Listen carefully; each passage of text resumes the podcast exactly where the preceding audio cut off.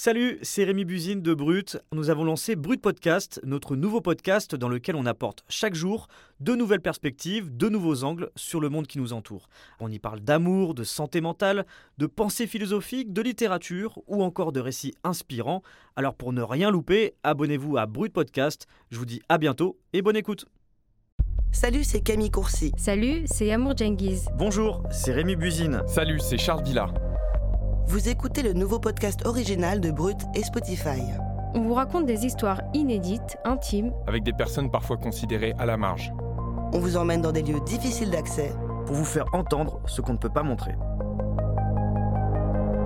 Défense de filmer.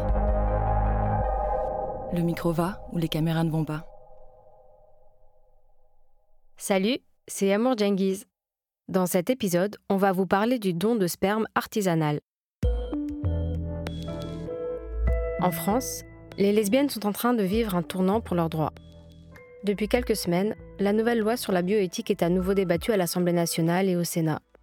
Elle ouvre la PMA aux femmes seules et en couple.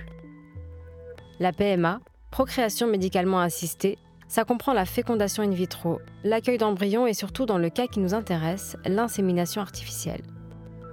Actuellement, en France, les couples de femmes et les femmes seules en sont exclus, celles qui en ont les moyens payent des milliers d'euros dans des cliniques en Espagne ou achètent des gamètes anonymes provenant d'une banque de sperme privée. Alors euh, moi j'ai toujours euh, dit euh, à mon épouse jamais je ne payerai pour avoir un enfant, j'aurai l'impression de l'acheter. Je connais des personnes qui sont passées par là. Elles ont eu recours à trois injections et c'était 1500 euh, euros euh, chaque injection. Et je dis, mais 1500 euros x 3, c'est juste pas possible. Alors Claire a eu recours à des dons de sperme dits sauvages, c'est-à-dire sans assistance médicale et illégaux. C'est pour ça qu'on a changé leur prénom.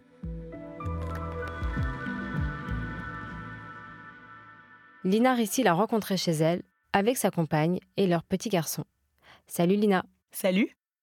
Est-ce que tu peux nous décrire comment se font ces dons de sperme? Techniquement, ça marche comment? Euh, En fait, c'est un échange informel de sperme dans un pot stérile. En général, ça se passe en quelques minutes dans une chambre d'hôtel entre un donneur et une receveuse. Euh, ils se sont rencontrés sur Internet. Il y a des groupes Facebook privés qui existent et il y a aussi des sites dédiés comme donneurnaturel.com qui est payant pour les hommes.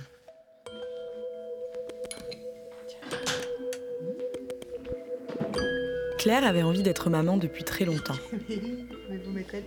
Un soir, en boîte de nuit, elle est tombée amoureuse de Marine. Son projet de famille est devenu le leur. Elles ont décidé que c'est Claire qui porterait le bébé. En juillet 2020, elles se sont mariées. Et un mois plus tard, leur fils Erwan est né. C'est un bébé qui aime les bisous, ça? Comme d'autres femmes lesbiennes, elles ont choisi le don de sperme artisanal. T'as vu sa tête? On ne connaît pas exactement l'ampleur du phénomène, mais en tapant don de sperme sur Facebook, on trouve une douzaine de groupes qui réunissent entre 200 et 4000 membres. Et le site donneurnaturel.com, lui, compte 2704 géniteurs disponibles.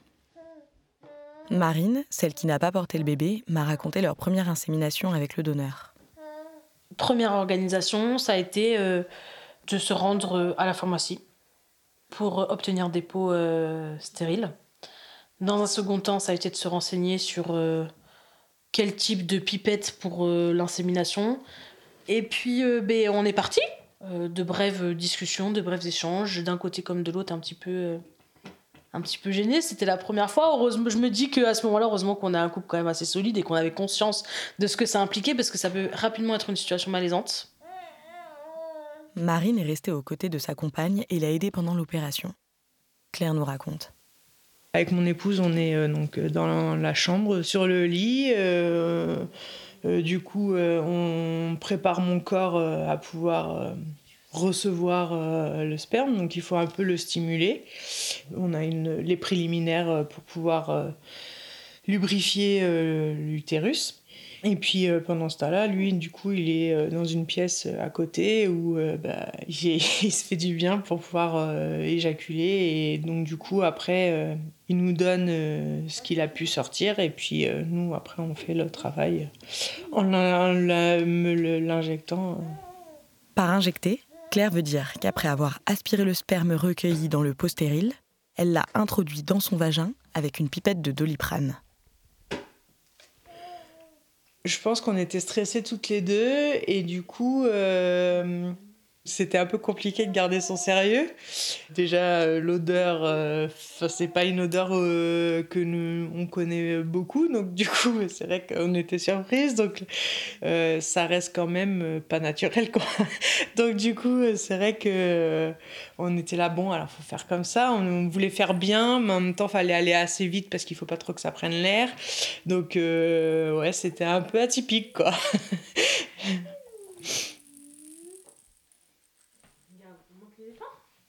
En en parlant avec mon épouse, euh, c'est elle qui s'est un peu plus renseignée euh, pour euh, savoir comment est-ce qu'on pouvait se lancer. Et du coup, elle m'a expliqué que la méthode artisanale, il n'y avait pas du tout de contact et c'est ce qui me rassurait. Parce que, bah, en étant femme, quand on aime les femmes, c'est un peu compliqué de se dire qu'on va avoir un rapport sexuel avec un homme. Et c'est quelque chose qu'on a un peu banni de notre vie. Et c'est vrai que la méthode artisanale nous sécurise et puis nous permet aussi, euh, avec ma moitié, de pouvoir euh, vraiment euh, faire ensemble, même si c'est pas nous qui le faisons réellement et qu'on a besoin d'un tiers. En choisissant cette technique, Marine et Claire contournent le circuit légal du don de sperme. Et d'après le Code de la santé publique, elles risquent 30 000 euros d'amende et deux ans de prison. Parce qu'en fait, en France, il est interdit de manipuler du sperme en dehors des sécos, les centres d'études et de conservation des œufs et du sperme qui gèrent la PMA. Pourtant, aucune sanction n'a jamais été prononcée. J'en ai discuté avec l'avocate Caroline Mécari, spécialiste en droit des familles homoparentales. Dans la réalité judiciaire, il n'y a pas de condamnation dans la mesure où les parquets ne sont pas informés de ces pratiques qui relèvent euh, de la vie privée. Euh, ça se passe euh, au sein des alcôves, dans le secret des familles. Le parquet n'étant pas informé, il n'y a pas de poursuite judiciaire et il n'y a donc pas de condamnation. La loi qui va ouvrir la PMA pour toutes devrait être définitivement adoptée par les députés le mardi 29 juin 2021. Mais le texte entretient un flou juridique autour du don artisanal. Le projet de loi de bioéthique ne dit absolument rien sur le don de sperme artisanal. Il demeure en quelque sorte hors la loi.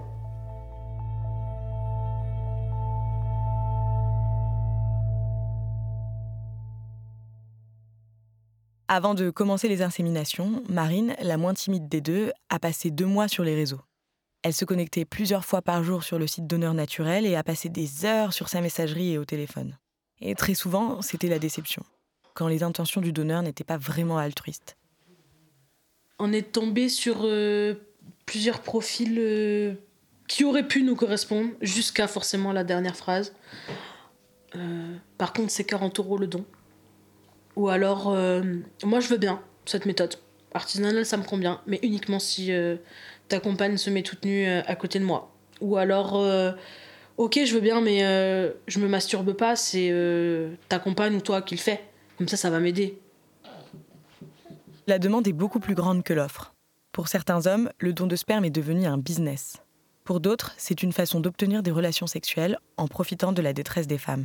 Et puis finalement, bah, on est tombé sur, euh, sur le donneur qui nous a aidés, qui nous a été aussi un petit peu recommandé par un autre couple qui nous avait recommandé son sérieux, sa fiabilité. Cette fiabilité, elle est importante. Parce qu'avec ces dons qui ont lieu sous les radars, il n'y a pas vraiment de contrôle sanitaire. La plupart des receveuses demandent bien des tests sanguins et des analyses médicales, mais le donneur peut les falsifier ou attraper une MST entre-temps. On n'a pas choisi un homme euh, pour euh, sa beauté, pour. Euh, enfin, voilà. On a choisi tout simplement parce qu'il n'avait pas d'antécédents médicaux, pas d'antécédents familiaux, qu'on était finalement très à l'aise et la relation, l'humain à ce moment-là est très important pour avoir un lien de confiance. Donc il faut bien réfléchir quand même avant de faire quoi que ce soit. Donc nous on a pris le temps, on l'a rencontré trois fois et on a fait la troisième fois la première insémination.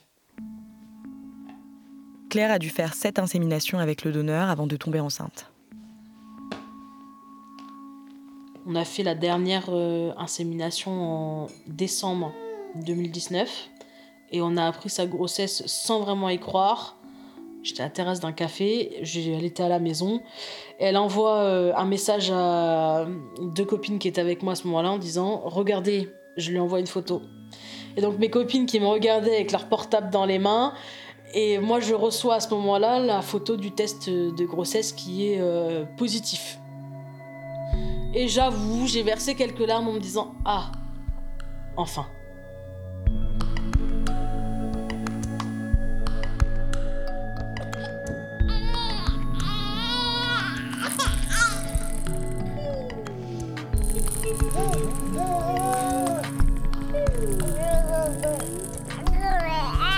Bah oui, tout ça. C'est trop drôle.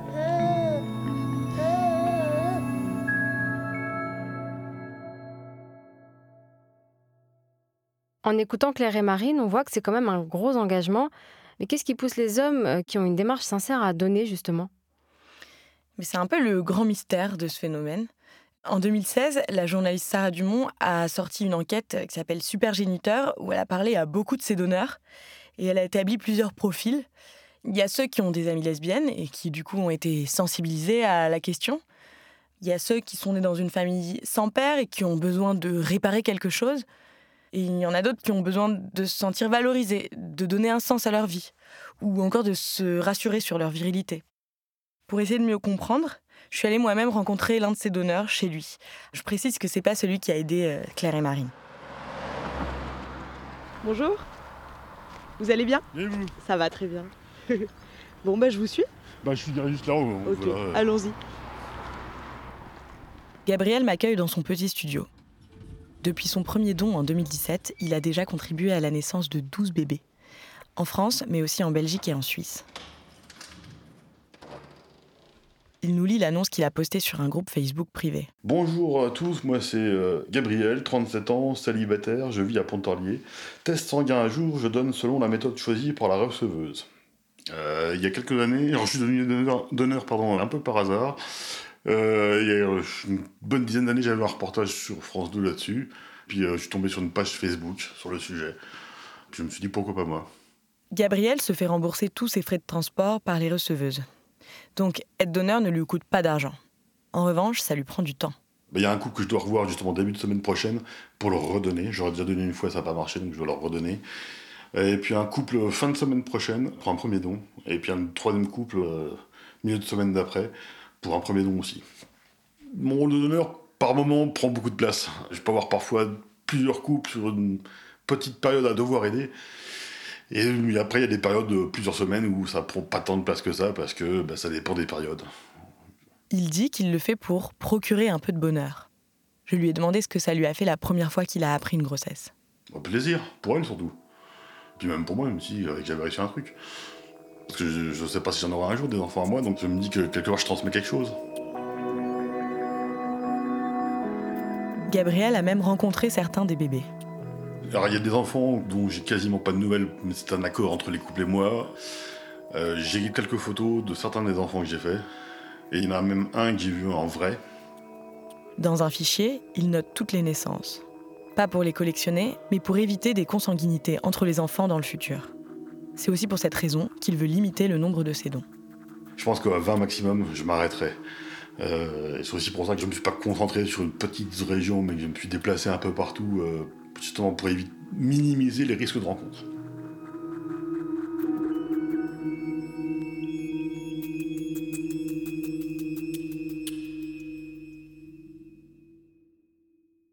Le grand risque qui plane sur ceux qui passent par ces dons non encadrés, c'est que le père change d'avis. Qu'il demande à avoir l'enfant plus souvent que convenu au départ, ou même qu'il décide de revendiquer la paternité. C'est ce que m'a expliqué l'avocate Caroline Mécari.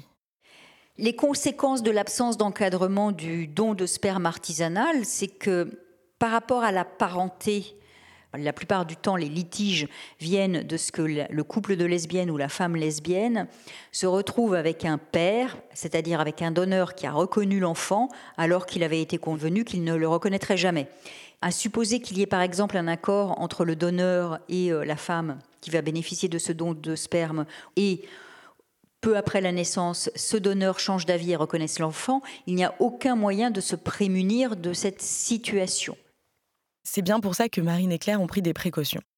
Elles n'ont jamais donné leur véritable adresse au géniteur, ni la date de naissance exacte d'Erwan. Marine m'a aussi expliqué qu'elle voulait un donneur qui a déjà construit une famille. On a cherché à savoir également s'il avait des enfants. Parce que offrir la possibilité à un couple de femmes ou à une femme seule d'avoir un enfant, ça peut être très compliqué psychologiquement par la suite si soi-même on n'a déjà pas d'enfant. On a peut-être le désir aussi à un moment donné de ah ben j'ai quand même euh, un enfant dans la nature entre guillemets. Gabriel, lui, justement, n'a pas d'enfant. Je suis pas à l'abri d'en gâter un jour. Je suis pas à l'abri, mais euh, je suis pas dans cet état d'esprit-là dans l'immédiat. Donc, euh, j'y pense pas. Une parole est une parole. Voilà, je respecterai. Paradoxalement, c'est aussi pour connaître le donneur que certaines mères choisissent le don artisanal plutôt que les dons anonymes du SECOS ou des banques privées. Allez, on va aller à la sieste, nous Oh ouais, t'es d'accord? Possiblement qu'à un moment donné, euh, notre fils euh, demandera dans quelques années ben, euh, pourquoi j'ai pas de papa et qui sait.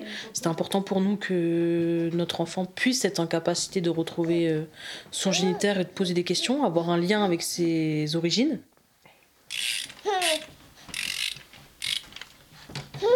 T'es prêt? Tiens, toutou. Tu sais ce que ça veut dire, ça? Hum, T'es fatigué, mon chat. Voilà, il a- un bras détendu, c'est bon signe. Bonne sieste, mon chat.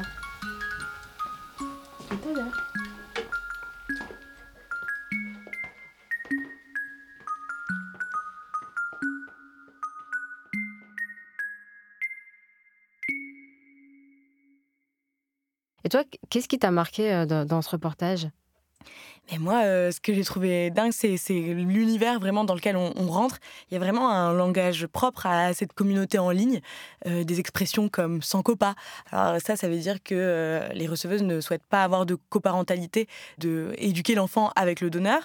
Bon, ensuite, méthode artisanale, j'ai découvert que c'était vraiment celle avec le pot stérile et la pipette de médicaments. Mais il y a d'autres méthodes, par exemple la méthode semi-naturelle. Donc en gros, euh, c'est euh, une pénétration juste avant l'éjaculation. Donc c'est réputé plus efficace que la méthode artisanale. Mais bon, ensuite, il y a carrément la méthode naturelle. Donc là, c'est un rapport sexuel classique. Et, là, euh, pour les femmes lesbiennes, comme on l'a entendu avec Marine et Claire, bah, bah, ça peut poser un problème de pas vouloir en fait ce rapport sexuel. Et le passage avec la pipette de Doliprane est quand même hallucinant.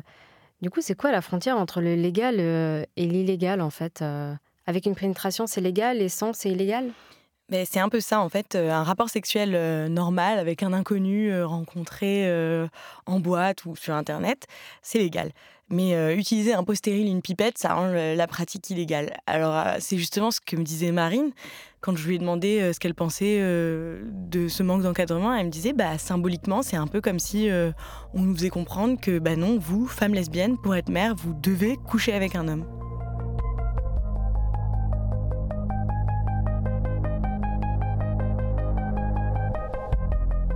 Vous venez d'écouter Défense de filmer, un podcast original de Brut, Paradiso Media et Spotify.